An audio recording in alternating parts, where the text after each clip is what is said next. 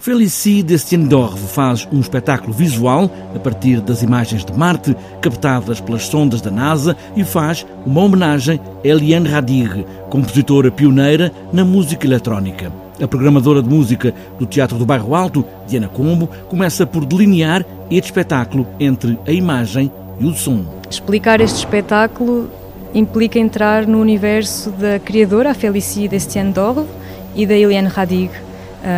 Eu, eu considero que hum, a música de Eliane Radig, assim como ela própria, deve considerar que, que não, não é propriamente uma música feita para ter imagens associadas, mas acho que há aqui uma combinação de, de hum, significados e, e de posturas perante alguns conceitos que as duas artistas partilham, nomeadamente relativamente à morte, à ideia de morte. A ideia de morte ou a ideia de Marte ou de vida para além da morte, um espetáculo que segue também as linhas da trilogia da morte e do livro tibetano dos mortos, A Morte Não é o Fim. E que nos diz, ou pelo menos assim a autora acredita, que hum, o fim não é o fim.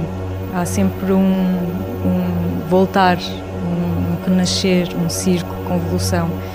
E estas ideias são partilhadas pela Felici, que quis fazer uma espécie de uma homenagem à Helene Radig e queria uh, criar uma componente visual que pudesse combinar com, uh, uma, com uma peça da Eliane. As cores são as cores de Marte, em vários momentos, imagens criadas a partir destas imagens que as sondas trouxeram do planeta vermelho. As imagens que as, que as sondas captaram da NASA serviram de inspiração, mas não são essas as imagens que compõem o filme.